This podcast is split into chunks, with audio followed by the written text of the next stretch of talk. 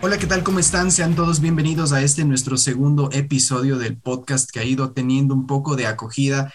En este episodio nos vamos a centrar estrictamente de la selección ecuatoriana de fútbol, su desempeño en esta triple fecha eliminatoria que justamente se cierra este jueves 14 de octubre a las 4 de la tarde en un partido durísimo contra Colombia, en donde no sabemos si es que vamos a rescatar puntos, nos llevaremos uno, quién sabe que nos llevemos tres, lo más seguro es que no nos llevemos nada y cerremos con tres puntos de nueve posibles en esta fecha terrible de octubre. Antes de puntualizar con estos, estos temas, quisiera pasar saludando con Martín. ¿Qué tal? ¿Cómo estás? Buenas noches, Esteban. Buenas noches a la gente que nos está escuchando. Eh, como primero destacar igualmente la victoria de, del seleccionado ecuatoriano eh, el día del anterior jueves en el Estadio Monumental, ¿no? Eh, 3 a 0 contra una selección de Bolivia que no demostró nada, demostró una vez más ser la selección, lamentablemente toca decirlo así, la selección más débil y accesible eh, en estas eliminatorias actuales, ¿no? Eh, la acerté, como habíamos comentado en el anterior podcast, eh, regresó Ener, después de dos años metió un doblete, eh, me alegro por él en la parte individual. en sí, el rendimiento contra Bolivia fue el esperado, no podíamos esperar menos de la selección contra una Bolivia tan débil. Entonces se esperaba ello. Eh, lo que sí no nos esperábamos era el rendimiento que se dio el día domingo en Venezuela. Eh, una derrota muy difícil, ya que debíamos sacar los tres puntos. Era necesario, era uno de los rivales más accesibles que teníamos de visita, pero lamentablemente fallamos. Fallamos desde el inicio con el planteamiento del técnico Gustavo Alfaro, de poner una línea de cinco y, no repetir lo que yo considero que se debía hacer, era repetir la alineación que se había usado contra Bolivia, ¿no? No sé, ¿tú qué piensas, Esteban? Pues sí, eh, hay que ir por partes, hay que ir desmenuzando un poco, empezando desde el partido de Bolivia, que no generó absolutamente ningún poderío ofensivo. Al menos en el primer tiempo, Bolivia se equivocó un montón. La presión alta de Ecuador debido a la velocidad de sus jugadores en el ataque le obligó a Bolivia a equivocarse bastante en la primera salida, en los primeros pases, incluso desde el arquero. El primer gol de Ecuador es un golazo, es un golazo. El centro de Byron Castillo resultó un poco, no sé si decir incómodo, pero mm, a Michael Estrada le llegó el balón a la cabeza directo y él resolvió de una forma increíble, incluso parecida, diría yo, a la que podía haber resuelto Ener en la Copa América contra Argentina, aquella que perdimos 3-0 eh, en los cuartos de final. Pero bueno, haciendo un paréntesis, ¿no? Eh, el segundo gol es también una jugada mérito de Moisés Caicedo que suelta la marca de unos 3, 3, 2 jugadores eh, bolivianos, mete un pase bombeado para Ener Valencia e incluso diría que casi, casi se jala el gol. El balón entró pero volvió a salir. Ahí se convirtió Ener Valencia a propósito en el máximo goleador histórico de la selección ecuatoriana de fútbol. Muchos dirían, ¿contra qué selecciones ha metido Ener? ¿En qué partidos ha metido en amistosos? Y ahorita en este caso contra, contra Bolivia, ¿no? Bueno, habrá que eh, un poco ir analizando eso en un futuro. Claro. El tercer gol. Si me permites puntualizar, desde mi punto de vista, no, no creo que tenga mucha trascendencia contra el rival con el que ha metido, ¿no? Eh, a la final se le debe considerar alguien histórico como ya lo es, ¿no? El máximo goleador en, la selección ecuatoriana de fútbol eh, y me alegra por él. Siempre creo que lo intenta, intenta dar lo mejor de él. Eh, como ya vamos a analizar igualmente, el partido contra Venezuela, no pudo hacer mucho. Eh, no va a poder hacer todo solo en la parte de arriba si lo dejan solo, aislado. Entonces no se puede esperar más de él. Y algunas veces la gente creo yo que no se pone a analizar Em, los puestos y el rol que toma cada uno. Y, no se le puede dar una tremenda responsabilidad a solo Ener Valencia en la parte ofensiva. Y eso es importante puntualizar porque Ener Valencia no es un 9 de área neto, al menos en la selección ecuatoriana los planteamientos de Alfaro no han sido así. Michael Estrada, no sé si decir que es un 9 de área completo, ¿no? Porque tiene sus deficiencias por ahí, no tiene tan buen dominio del balón, pero Ener Valencia ha tenido que recoger balones desde atrás y él mismo salir en ataque, habilitar a sus compañeros para que ellos mismos le puedan enviar las asistencias, que casi nunca terminan en, en gol. Ahora en el partido contra, contra Bolivia, Ener jugó por la izquierda. no jugó como un punta, jugó de punta, de única punta jugó Michael Estrada. Entonces ese tipo de cosas sería puntualizar. El, tercer gol es mérito de la presión de Ecuador, retomando un poco el partido contra Bolivia, y a partir de ahí Ecuador cambió, porque tal vez sintió que ya no necesitaba más ya no necesitaba revivir al Ecuador que ganó 6-1 contra Colombia y tampoco creo que estemos en el nivel para volver a hacer eso, para volver a repetir ese 6-1. Pero bueno, el partido se selló, Bolivia no exigió casi nada, nada, se podría decir absolutamente. El partido se cerró con 3-0 y esa fue la única victoria asegurada que tuvimos. Después fuimos contra Venezuela y es, fue, un, eh, episodio totalmente distinto y mucho más complejo. Si me permites puntualizar, igualmente contra Bolivia tuvimos lamentablemente la lesión de Byron Castillo, ¿no?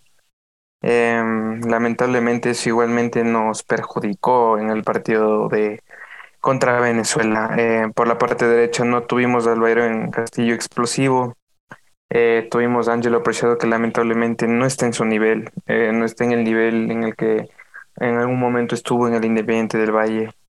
Eh, como te comentam, comentamos la anterior vez en el podcast anterior, mm, Angelo Preciado está teniendo muchas fallas en los pases y en los centros, igualmente en las marcas. Y por lo tanto en la banda derecha, igual en lateral derecho, nos falta, nos falta bastante. Si no tenemos a Verón Castillo, no tenemos un reemplazo. Y justamente a eso es donde iba, porque Alfaro empieza poniendo esta línea de cinco defensas, tres centrales y dos laterales, los laterales inamovibles, ¿no? Y en este caso la baja de Byron Castillo se sintió terriblemente porque es un jugador muy incisivo en el ataque y que aporta muchísimo también en la defensa, pero en el caso de Ángelo Preciado no encaró ningún mano a mano no dio pases correctos y en el retroceso es terrible, eh, Angelo Preciado. Entonces, esa fue una de las deficiencias más terribles de la selección en el partido contra Venezuela. Y ahora la línea de tres, ¿por qué? ¿Por qué poner una línea de tres centrales cuando tenemos que salir a ganar a Venezuela desde el minuto uno? Alfaro dijo que la línea de tres era para frenar los ataques o contragolpes rápidos de Venezuela. Pero también hay que recordar que Venezuela no tenía a Soteldo, no tenía a Salomón Rondón, a Martínez, Joseph Martínez y a Jefferson Savarino. Entonces, tal vez se podría decir que Venezuela no podía estar peor. Pero aún así el planteamiento de Alfaro sentenció a Ecuador en eso. Y ahora hablando, retomando un poco de Ángelo Preciado. Él es, si se podría decir, el reemplazo de Byron Castillo en la banda derecha. Y después de la lesión de Castillo se convocó a José Hurtado, entonces, si es que voy a sustituir a Ángelo Preciado dentro del propio partido, no es lógico que lo sustituya por alguien de su misma posición. En lugar de eso. Claro, si lo vemos de, un, rato. En lugar de eso, Alfaro lo puso a Arboleda hasta mientras que ingresó Franco. ¿Eso qué quiere decir? José Hurtado está o no está en condiciones para ser lateral derecho. Entonces, si no está en condiciones de ser lateral derecho, entonces ¿de qué va a jugar? Sí, lamentablemente es algo que sucedió, ¿no? Eh, la lógica nos indica que José Hurtado igualmente en Independiente del Valle juega de lateral derecho. Lamentablemente, cuando lo hizo, eh, no le fue bien. La razón por la que sigue convocado, la verdad la desconozco. Como tú dices, es incomprensible cómo no puede entrar. Cómo no puede entrar porque es la variante natural de Angelo Preciado. Juega por ahí, debería entrar y no debería eh, improvisar poniendo el arboledo para la derecha o al mismo Alan Franco que después jugó igualmente por la derecha no tiene ningún sentido, más que el rendimiento que tuvo Hurtado en el único partido en el que participó, que lamentablemente le hizo muy nervioso, más nervioso que Angelo Preciado, con más fallas que Angelo Preciado, y es la única razón que yo veo por la que no ingresó. Ahora si hablamos tal vez de una posible sustitución en la, para convocatorias futuras, y ya no se lo seguiría poniendo a José Hurtado en caso de que ya el técnico Alfaro diga Ángelo va porque va, si es que no se recupera Byron. Iría entonces eh, tal vez Romario Caicedo, el mismo Pedro Pablo Perlaza que ha ido elevando nivel desde que, desde, desde que llegó Marini, porque últimamente con Repeto ya no tenía ese espacio en el equipo, me parece que incluso hasta un mes estuvo sin jugar, entrenaba con las inferiores Pedro Pablo Perlaza, entonces Creo que esos serían los dos recambios en caso de que José Hurtado ya no vaya a estar en la convocatoria. Y si se recupera Byron Castillo, que incluso ya está entrenando con Barcelona en estos últimos días para acelerar su recuperación, ya ni siquiera convocarlo Ángelo.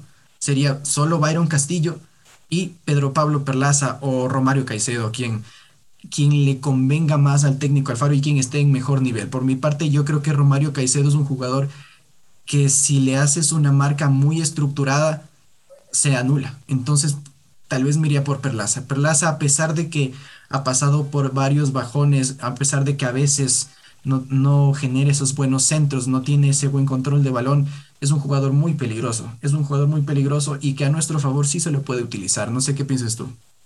Sí, igualmente yo, yo pienso lo mismo, es muy explosivo Pedro Pablo Perlaza por la derecha. Lo vimos en Delfín, su mejor nivel estuvo en Delfín en el año 2019. Por algo después Liga lo adquirió, ¿no? Eh, la explosividad que tiene, el regate que tiene igualmente para hacer un lateral es bastante bueno. si volvemos a encontrar al Pedro Pablo Perlazo de, del año 2019, la verdad la selección igualmente tiene un recambio de lateral derecho muy bueno. Entonces yo creería que se le debería dar la oportunidad nuevamente a Pedro Pablo Perlaza para volver a la selección. Em, igual si no se recupera Verón Castillo, yo creería que haría un mejor rol que el mismo Angelo Preciado. Sí, totalmente, porque Angelo Preciado se notó muy inseguro, no te daba seguridad, literalmente. Tú veías que se le, le entregaban el balón a Angelo Preciado y no sentía seguridad, porque en realidad él a veces denota mucho ímpetu, ese ímpetu mezclado con nervios al momento de querer jugar, que cuando recibe un balón lo reparte mal, lo toca mal. Incluso en la presión, cuando sale a presionar, deja muchísimos espacios que con dos toques máximos bombeados de cualquier rival te deja libre la banda. Y al retroceso también es, es un problema porque se resbala. Ya muchas veces en muchos partidos anteriores, en un retroceso de los contragolpes que nos han hecho, siempre se resbala, o es Arboleda o es Ángelo Preciado, pero bueno, ese es, ese es otro tema. Ahora, yo escuchaba en los medios, en los medios venezolanos, incluso de, de los propios jugadores, que ganaron por mérito propio, tal vez por, porque jugaron mejor que Ecuador. Yo no veo que ninguno de los dos equipos haya jugado bien, eso sí. Tal vez el arquero que más se equivocó fue Moisés Ramírez. Eso también hay que puntualizar. No veo que Venezuela haya sido insistente en el ataque, no veo que haya sido, aparte del error eficiente en, en, la ofensiva, Ecuador mucho menos. Creo que este es el peor partido que hemos jugado en la eliminatoria por debajo, por, sí, por debajo de Perú. ¿Por qué digo Perú? Porque Perú tuvo su mérito. La Padula fue un jugadorazo, Advíncula también. Los dos jugaron espectacular y solo ellos nos acabaron aquí en Quito. En cambio, contra Venezuela casi mucho mérito de Venezuela no hubo. Fue saber aprovechar nuestros errores, que tuvimos un montón también. Al menos en ofensiva, el penal fue un regalo. Sí, como tú bien dices, ¿no? Eh, Venezuela supo aprovechar errores. Eh, la verdad es que yo no creo que Venezuela fue... Eh, mm, su juego no fue destacado, no, no fue visible. Fueron para mí dos errores puntuales en dos jugadas puntuales, los dos goles de Venezuela. De ahí más no vi nada, la verdad, de Venezuela igualmente como para que se diga que fue un mérito propio, ¿no? Eh, para mí fue un error de Ecuador, un error de Ecuador en el planteamiento, un error de Ecuador de Gustavo Alfaro después de los cambios que igualmente una vez más se demoraron bastante tiempo y no fueron los cambios esperados. Eh, un error nuestro, ¿no? Un error nuestro que nos cuesta igualmente tres puntos, tres puntos importantísimos. E igualmente el error puntual de Moisés Ramírez, ¿no? Yo como le había comentado en, la anterior, en el anterior podcast, en el anterior capítulo del podcast, eh, yo creía que no le iba a poner de titular. La razón era la que yo dije. Es muy joven, sus primeros partidos, mucho peso para alguien tan joven. No porque no tenga habilidad, no por eso. Moisés Ramírez lo tiene, ha jugado en Independiente y lo ha demostrado. Demostrado que tiene un excelente, una excelente habilidad eh, como arquero. La cuestión es la confianza y la confianza, eh, si es verdad, la única manera en la que se la puede ganar es en los partidos, pero meterle a un chico a que tape en unas fechas tan importantes, como la fue, fue, fue contra Venezuela, porque lo era, porque era nuestro partido más accesible de visita. De ahora en adelante son muy complicados de visita, muy complicados con respecto y comparado con Venezuela.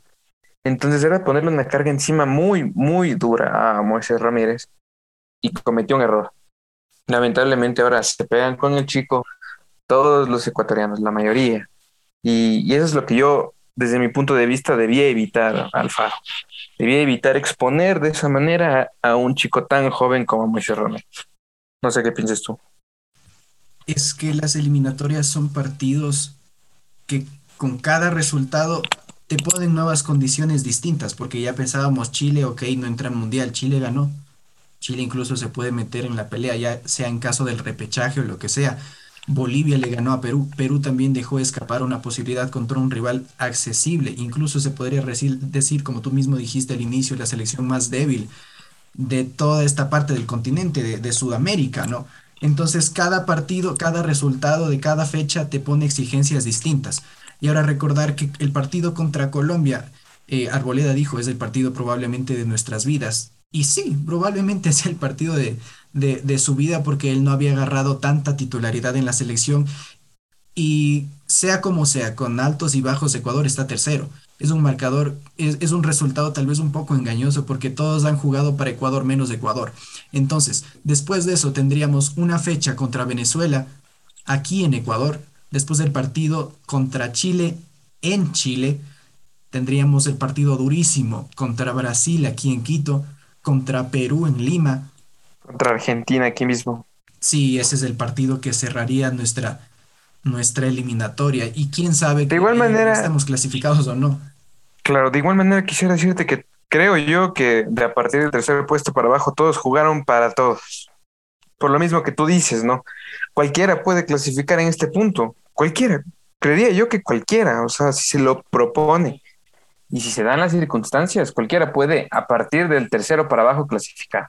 Todos jugaron para todos. Ecuador jugó para Colombia, eh, Ecuador jugó para Uruguay, no se alejó de ellos. Uruguay igualmente perdió, Uruguay jugó para Ecuador. Todos jugaron para todos y todos se beneficiaron todos están por un margen muy cercano y no se ha definido de, desde el tercer puesto para abajo quién va a clasificar. Y lamentablemente estamos ahora en esta posición que sí es mm, riesgosa, ¿no? Porque nos expone, nos expone a que probablemente no pasemos nuevamente a un mundial y, le costaría el puesto esto a, a Gustavo Alfaro, creo yo. No sé si tanto el puesto, porque Tal vez la idea que vende la, Federación Ecuatoriana de Fútbol no es que Alfaro vino para clasificarnos al Mundial que estaba más cerca, sino él tanto habla de la, el, del recambio generacional de la selección, que es una selección joven. Literalmente eso lo hacen todos los países, pero a nosotros ya se nos estaba tardando. Entonces probablemente este resultado se dé para el siguiente Mundial y si es que clasificamos para el de 2022, mejor. Entonces, no, sí, yo, yo, yo entiendo tu punto de vista y estoy totalmente de acuerdo yo aguanto procesos. Yo aguantaría igualmente procesos porque creo que con la persona indicada, en este caso Gustavo Alfaro, creo que se le puede llevar un proceso, igual recambio generacional como tú dices, pero la cuestión es que en Ecuador no aguantan procesos, no aguantan procesos si no ven resultados eh, a pronto, tan pronto como lo quieren, ¿no? Eh, siempre se exige resultados, si no la gente se disgusta, la mayoría está disgustada. Eh, no hacen análisis objetivos, siempre molestas, y por ese tipo de presiones siempre después se da los despidos, los problemas. Entonces, por lo tanto, yo le veo difícil que si no logra pasar al mundial se quede con el cargo. Yo estoy de acuerdo que se debería seguir con el proceso. Ya empezó el proceso de cambio generacional con Gustavo Alfaro, que él lo lleva. Pero lamentablemente aquí en el país no, por lo general no, no aguantan esos procesos. Sí, lo que más nos conviene ahorita para llegar al Mundial es que Brasil y Argentina, los dos que están arriba, sigan ganando. Porque a ellos no les va a bajar nadie de ahí. Esperemos que no. Porque si es que uno de los que están abajo los desplaza a las terceras posiciones, ni se diga cuartos, nosotros estamos mucho más afuera del Mundial. Entonces lo que nos conviene es que Brasil y Argentina no paren.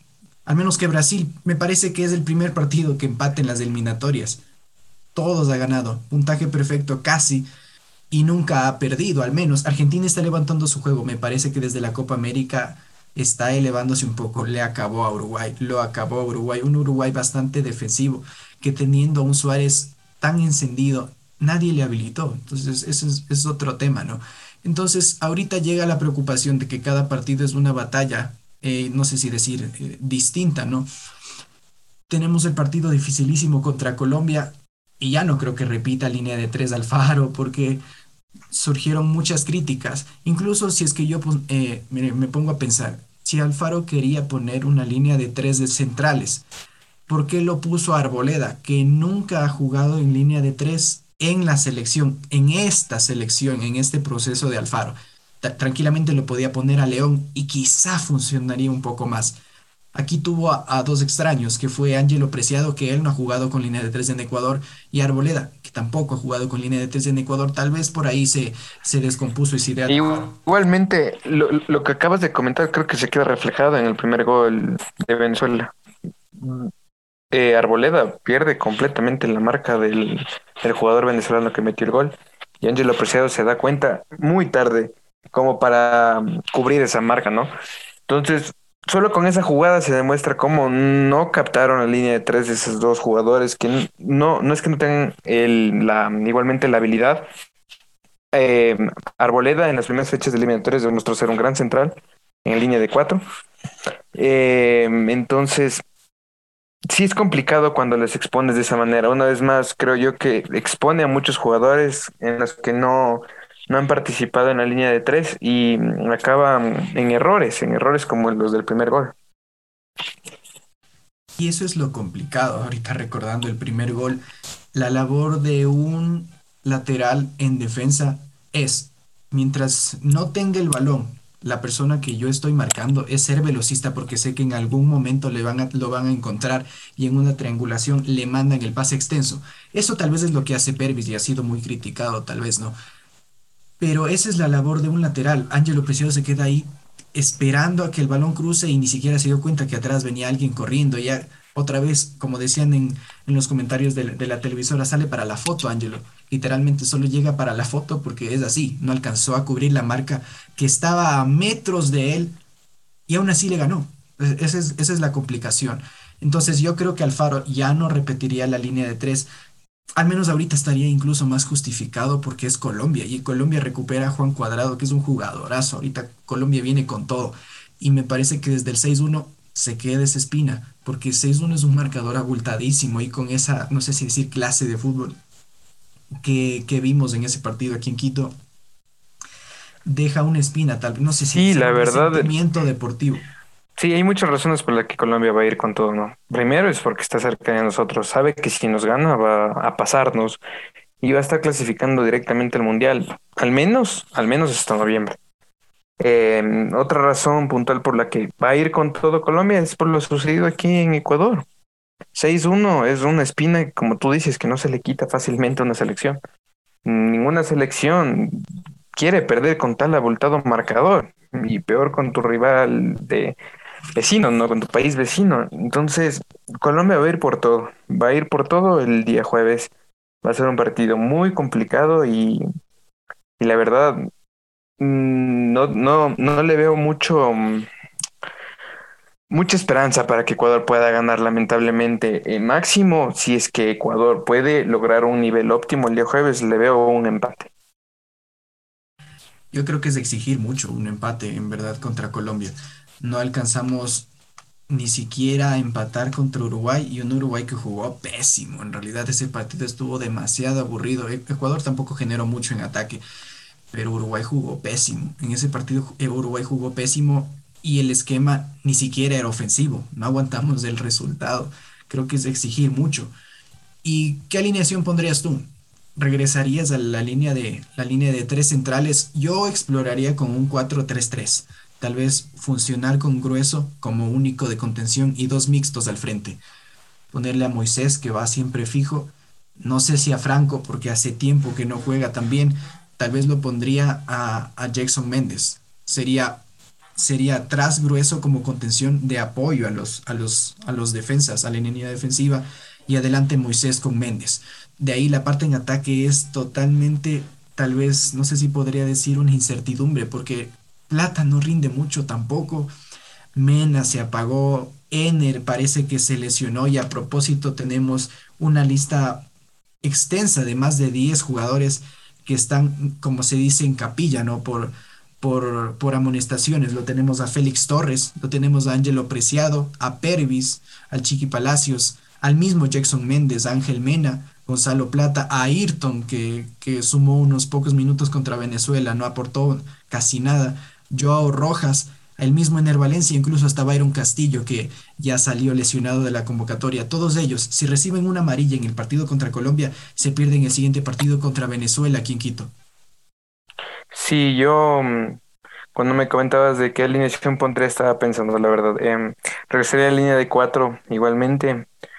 Eh, defensas sin hincapié, no lo muevo por nada. Arquero, arquero, le pondré a Domínguez, Alexander Domínguez. Eh, por la derecha es una gran incógnita. No sé si vuelvo a repetir con Ángelo o ya vaya a usarlo hurtado. No sé qué pienses tú en ese aspecto del lateral derecho. A Franco entonces. No, mentira, no sé. Yo creo que no hay, no hay de otra. Creo que nos vamos por el que menos inseguridad nos brinde y tal vez sea Ángelo Preciado porque José Hurtado en un partido aquí en Quito que él ni siquiera es jugador de, del llano, ¿no? Él jugaba aquí mismo en Quito. Hizo un partido desastroso, desastroso en defensa, desastroso en ataque. No sé si Angelo pueda dar algo mejor, pero tal vez. ¿Y tú, y tú no, no te has planteado usarle a Chiqui Palacios igualmente a, por la derecha? ¿Nunca se te ha venido a la mente tal vez poder hacer eso? Mm, lo que pasa es que está ya en las capacidades de cada jugador y cómo se sienta cómodo, porque también eso de explorar posiciones es, es complicado. Yo recuerdo que en liga al inicio cuando me parece que Pedro Pablo estaba indispuesto para la, para la alineación, lo puso a Matías Zunino de lateral derecho y fue desastroso en el partido contra Católica, fue desastroso, desastroso, desastroso. Y en estos partidos en los, son en los que menos experimentos se puede hacer. Alfaro se lo cuestiona porque lleva haciendo experimentos ya cerca de un año con jugadores jóvenes. No sé si se abuse porque son jóvenes, tal vez no. Pero yo creo que Ángelo va, va porque va y si no, tal vez el Chiqui Palacios, no sé, no sé quién más pueda suplir esa posición. Esa yo tal vez me la, me la, yo tal vez me la juegue y yo creo que podría ser que juegue por la derecha. Como tú dices, ya para experimentar ya lo ha hecho. No creo que eh, la opinión pública mm, al director técnico Gustavo Alfaro le limite nuevamente y podría ser, ¿no? Si lo logra acertar ello, sería una gran sorpresa, sí, pero no le veo imposible, la verdad. No le veo imposible en el momento y circunstancias en las que estamos. Y digo Chiqui Palacios porque cuando jugó igualmente por la izquierda en la Copa América no lo hizo mal, no lo hizo mal. Desde mi punto de vista lo hizo mejor que, que lo que hizo Angelo por la derecha y lo que ha hecho sobre todo igualmente por la derecha. Entonces, no le vería imposible que lo haga. De ahí, igualmente en, en, mediocampistas, igualmente coincido contigo. Moisés Caicedo está en un nivel bueno, no está en el nivel óptimo como lo encontrábamos en las primeras fechas, pero lo ha hecho bien. Contra Bolivia lo ha hecho bien, contra Venezuela igualmente lo hizo bien. Carlos Grueso debe estar porque debe estar. Es una figura que es inamovible, creo yo, dentro del seleccionado ecuatoriano. Se ha ganado el puesto y debe estar ahí.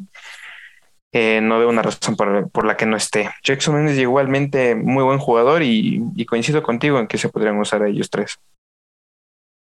Y ahora en el ataque, ¿qué alternativas tendríamos si es que solo vamos a, a ocupar un delantero?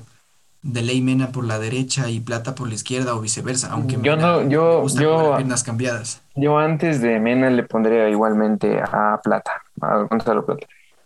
Eh, a pesar de que Plata para mí tiene un problema, tiene un regate muy bueno, es muy, muy bueno, habilidoso.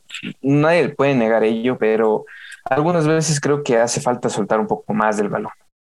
Mm, creo que igualmente que otros jugadores como Johan Julio en liga es lo que le falta. Soltar el balón. Soltar el balón muchas veces es la mejor opción. más que regatear o tratar de irse de tres. Eh, queda muy vistoso, obviamente, si lo logras hacer, pero si no, sí perjudicas al equipo. Entonces creo yo que esa es la única falla de plata. De ahí creo que lo podría hacer mejor. De delantero, yo le pondría a Estrada igualmente. Le pondría igualmente de delantero centro y por la izquierda me la juego y, iría con Enner por la izquierda. Si es que la lesión le permite, ¿no? O, o en ese caso igual intentaría con Rojas por la izquierda. Mm, al parecer Ener no va a jugar contra Colombia. Me parece que la, lesión de Ener no ha evolucionado bien y no va a estar contra Colombia. Rojas tampoco me convence, la verdad. Y Plata, no sé, bueno, en general Ecuador tiene un problema que es un recurso que no utiliza, patear desde lejos. Nadie, nadie se arriesga a patear desde lejos. ¿Será que a Ecuador siempre se le cierran y literalmente en la vista de la cancha es un mero bloque de defensas y pareciera que no pasa ningún balón por ahí, pero Ecuador nunca explora desde la mitad de la cancha y siempre que lo hace manda, son, son tiros totalmente desviados.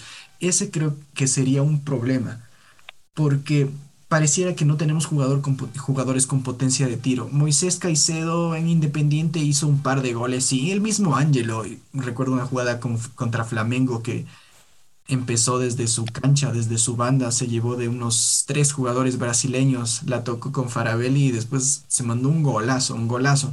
Pero ese nivel es el que necesitamos. Y si es que no es de Angelo, alguien que encare. Angelo recibe el balón y siempre retrocede y son pases generalmente que los exponen mucho a los defensas, que no tienen nada más que hacer que muchas veces seguir exponiendo a sus compañeros, entregarse esa responsabilidad de tratar de resolver esos errores hasta que finalmente le dan a Moisés y hace cualquier cosa. Muchas veces un pase largo, pero la cuestión es tener el balón lejos de tu área. Ese tal vez sería uno de los problemas de Ecuador y el ataque es otra de las de las incógnitas porque vinimos goleando a Colombia, goleamos a Uruguay y decíamos, ah, ok, nuestro ataque es, es magnífico, nuestra defensa también, nuestro mediocampo sólido pero ahora que ya, ya se desarrollan más las eliminatorias, vemos que ya no metemos goles, vemos que tenemos muchos errores en defensa, vemos que tenemos errores en común en la defensa, porque Perú nos hizo gol a contragolpe y en la Copa América nos hicieron muchísimos goles en contraataque con inferioridad numérica y el mismo tema de que se resbalan en el retroceso es complicado. Tal vez yo a Rojas no lo pondría, sí lo pondría a Plata y a Mena, esperando que, que, puedan jugar, pero lo más útil es que los dos se asocien por la misma banda. Ahorita ya no es lo más conveniente. Necesitamos salidas rápidas en contragolpe si es que podemos hacer alguno. Porque Luis Díaz de Colombia viene en un nivel genial. Barrios también. Regresa Cuadrado que está jugando excelente. Ospin es un arquerazo y esa es justamente nuestra alerta. No tenemos un arquero.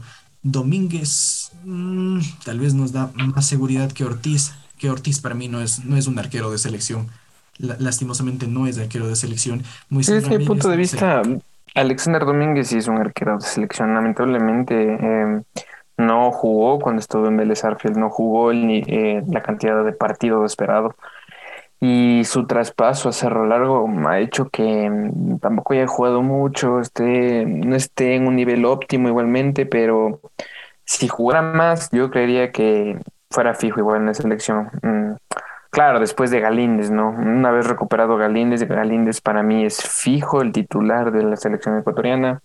En los partidos que estuvo demostró ser el más seguro y, y se lo ha ganado. Desde mi punto de vista se ganó el puesto de arquero en el ataque igualmente, yo creo que me mantengo con lo que te, que, con lo que te acabo de decir. Para mí que lo va a poner a Rojas por la izquierda.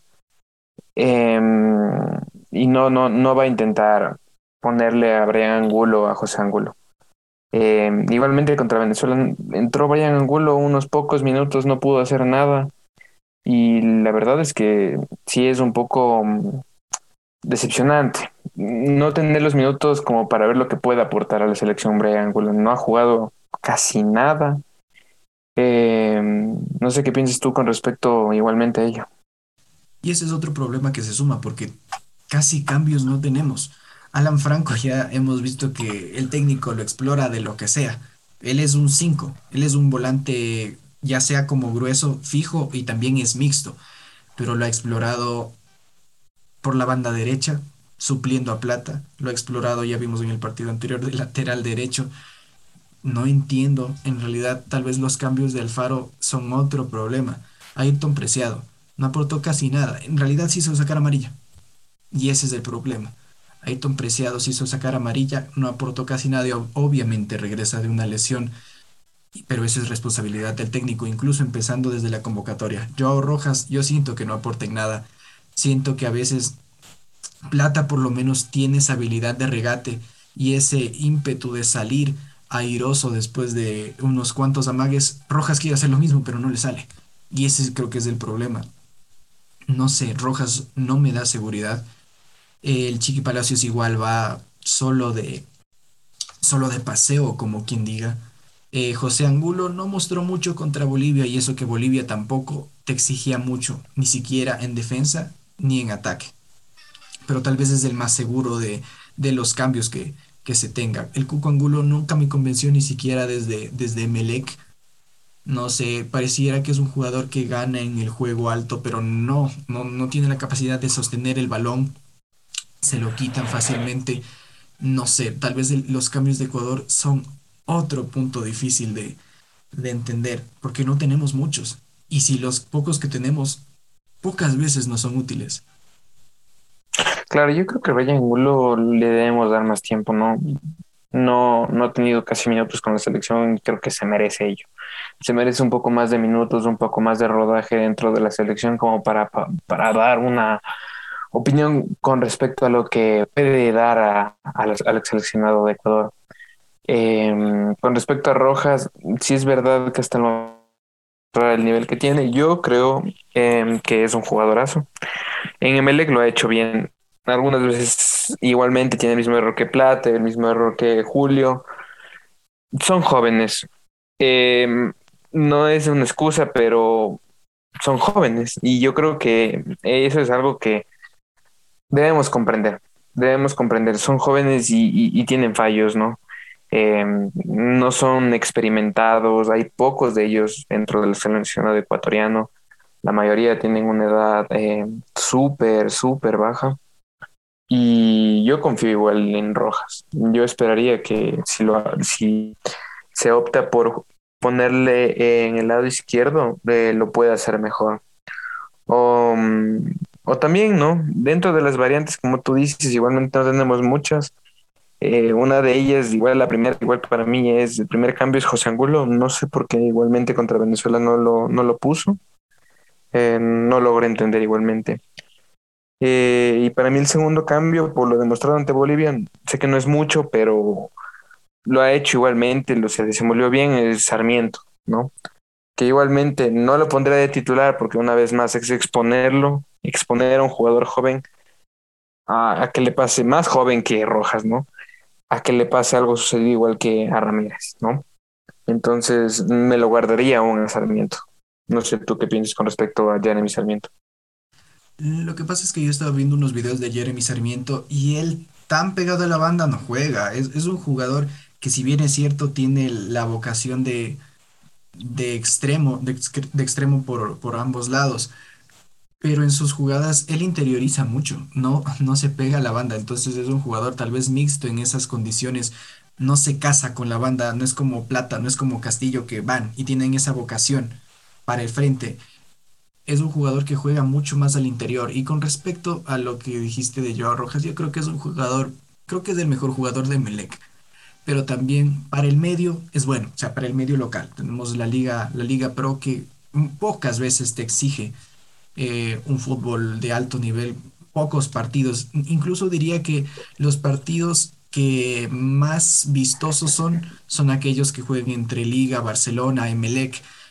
Católica juega bien, pero muchas veces no le alcanza para pelear arriba. Independiente tiene un juego muy aburrido. Y al menos desde mi punto de vista es un juego tedioso, es un juego de mucho toque, de poca verticalidad. Juega muy ancho Independiente, trata de tocar todos para no más ir al frente. Y eso es algo que inquieta, al menos desde gustos personales. Es una incertidumbre, creo yo, eso. Yo creo que es una incertidumbre, al menos ya trasladado a la selección. Jeremy Sarmiento sí lo pondría, no de titular, pero sí lo pondría porque mm, tal vez tiene ciertas cosas interesantes por, por mostrar, pero yo creo que no sería exigencia, no sería quemar al jugador, porque al fin y al cabo él no es el que si se equivoca recibe goles, que sí es el caso de Moisés Ramírez o de los defensas. Entonces, tal vez si es que por si acaso no cumple con su, con su labor, yo creo que el técnico lo cambia y ya está. Pero a Moisés Ramírez, lastimosamente, lo tienes que dejar hasta el final del partido. Yo recuerdo un, un partido en el que empezó ganando la Universidad Católica al inicio del campeonato eh, anterior, me parece que es. Empezó ganando 3 a cero con tres errores de Hamilton Piedra y después lo cambiaron al arquero. Lo cambiaron al arquero y en ese partido el Mante empató 3 a 3. Fue un partidazo, pero los tres errores prácticamente fueron de Hamilton Piedra. Entonces es muy rara la ocasión en la que se pueda cambiar un arquero. Como te digo, si es que Jeremy se equivoca, lo cambian, pero Moisés si se equivoca, no, lo dejan. Es muy raro. Si, si se vuelve a equivocar contra Colombia, en caso que Alfaro lo ponga, yo creo que sí lo saca. Sí lo saca porque basta que entre un gol de Colombia y probablemente nos entren muchísimos más. No sé qué piensas tú. Sí, igualmente, ¿no? Em, con respecto a Colombia, creo que debemos hablar un poco más de ello. Contra Brasil, igualmente es un, una vara muy alta, ¿no? Brasil no ha perdido dentro de las eliminatorias y mm, es una vara muy alta con la que se mide, pero es el primer seleccionado al que Brasil no le puede ganar. Y eso demuestra que Colombia es un buen seleccionado y más con Reinaldo Rueda que ya está a cargo y que sabe más del medio local, eh, no como con Queiroz. No tenía ni idea de lo que estaba haciendo. Eh, entonces creo que tiene al técnico adecuado para la selección adecuada de Colombia en este preciso momento. Por lo tanto, creería que Colombia es el favorito dentro de este partido, lamentablemente. Mm, Y como tú dices, falta, no, hace falta un gol de Colombia para que se abra todo y Ecuador se va a poner muy nervioso. Lamentablemente, esa es mi sensación, ¿no? Eh, igualmente escuché cómo le analizaban Ecuador, igualmente aún le tienen mucho respeto por después del 6-1. Creen que igualmente sigue siendo un seleccionado fuerte. Eh, para ojos de afuera, igualmente te puedo decir que Gustavo Alfaro aún siguen creyendo que es un buen entrenador y el, el seleccionador eh, puntual para la selección ecuatoriana de fútbol y que puede llevarle al mundial. Eh, he escuchado que muchos periodistas lo dicen así. A pesar de ello, creería que Colombia llega como favorito para el partido del día jueves. Mm, tiene rendimientos muy altos, regresó Radamel Falcao, con la edad que tiene, eh, recién traspasado al Rayo Vallecano y ya ha hecho alrededor de cinco goles, seis goles. Muy buen jugador, es muy buen jugador. Mm, Lamentablemente se había lesionado, ¿no? En su momento cuando se traspasó al Mónaco. Tuvo una lesión fuertísima que le mermó por mucho tiempo. Pero ve aquí 2021 y el regreso de, de Radamel Falcao y, y yo creo que va a ser titular el día jueves y es alguien que le debemos tener eh, mucho ojo encima, ¿no? No sé qué piensas tú. Yo creo que Radamel Falcao es un Marcelo Martins habilitado, o sea, que tenga asistencias, porque hay jugadores de Colombia que te mandan balones literalmente al pie o hacen jugadas preparadas excelentes. Entonces yo creo que es un Martins mejorado y habilitado, si se podría decir así. Sí hay que tenerle muchísimo cuidado. Y ahora con respecto a lo que dijiste de Alfaro, yo creo que es un técnico que le tienen fe menos en Argentina, porque salió de Boca, y tal vez aquí ya se le está perdiendo, se le está diciendo que vende humo, que solo cuando gana habla mucho, cuando pierde prefiere no decir nada, y que ese discurso debería mantenerse, esa temática de discurso, esa, esa extensión de, de sus charlas debería mantenerse, sea cual sea el resultado que ahora que ya está viendo que el panorama es complicado, dice que no es mago, que nunca lo ha sido, pero cuando ganaba eh, no decía nada, parecía que las cosas se le estaban dando. Bueno, la, la cosa es que es, es complicadísimo ahorita y al menos cuando, cuando las situaciones se van cerrando y la tabla de posiciones de las eliminatorias se va acortando. Y ahora para ir un poquito cerrando, entonces, ¿cuál crees que es el marcador? ¿Cuánto queda? ¿Crees que, crees que Colombia golee? No creo que golee. La verdad es que no creo que golee. Eh, ¿Viene mejorando su nivel la selección colombiana? Sí, es una certeza que sí. Ahora que golea la seleccionado de Ecuador, no lo creo. Eh, creo que va a ser peleado igualmente. A pesar de todo lo que dije, creo que va a ser peleado. Pero va a ganar Colombia. Va a ganar 2-1 el día jueves. Igualmente, un gol de Falcao. El otro de Juanfer, de Juanfer Quintero. ¿Y el gol de Ecuador quién lo hace? Eso estaba pensando, por eso no lo había dicho. Me parece que podría ser gol de. de Ener. Me voy nuevamente por Ener. Bueno, y en caso de que no esté Ener, tal vez, ¿quién podría ser? Estrada, Mena o Plata. En el caso de que no esté Ener, aunque yo confío que sí va a estar, recién leí noticias y yo confío en que sí va a estar. En el caso de que no esté Ener, yo confiaría que igualmente Plata mete un gol. Si es que no está eh, Valencia. Mm, igualmente Plata ha venido un poco seco, ¿no? No ha metido gol desde la Copa América, incluso contra mismo Venezuela. Yo creo que Colombia nos gana 2-0. Nosotros no metemos ninguno porque estamos en un proceso muy complicado, muy complicado, y no creo que podamos revertir eso. Yo creo, no, no exploraría a decir a quién son los que nos van a meter los goles, pero probablemente Colombia sí nos gane 2-0. Y ojo que la única selección que nos ha metido más de tres, eh, bueno, nos ha metido una goleada desde Argentina, ¿no? En, la Copa América 3-0. De ahí más de tres goles no nos ha metido nadie. Incluso tres goles nadie nos ha metido en un mismo partido. En la era Alfaro, se podría decir. Entonces, tú dices que gana Colombia 2-1, yo digo que gana Colombia 2-0 no es que no tenga fe en Ecuador, sino es que es un partido durísimo, bravísimo, y ya conocemos a los colombianos, literalmente cómo salen, al menos en estas instancias de las eliminatorias, que ellos están incluso, si nos ganan, se meten más en pelea que nosotros mismos, que, estamos terceros, imagínate. Entonces, yo creo que Colombia va a ganar 2-0, y si no es un poco más, aunque duele decir eso, ¿no? Este sería entonces el fin de este segundo episodio de podcast ha sido interesantísimo conversar sobre el desempeño de la selección cuando esto ya se va cortando, se va volviendo más difícil. Parece que vamos a Qatar, parece que no. Alfaro se va, se queda. Bueno, todo eso se sabrá con resultados y con el tiempo también, porque quién sabe que se tenga fe en este proceso de recambio generacional de la selección ecuatoriana.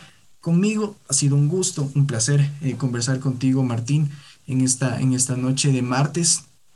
Espero volvernos a ver pronto en el siguiente episodio. Esperemos que la selección tal vez me calle la boca, empate, quién, sabe. Esperemos conseguir un puntito quizá, pero yo creo que el, el 2-0 en adelante queda fijo.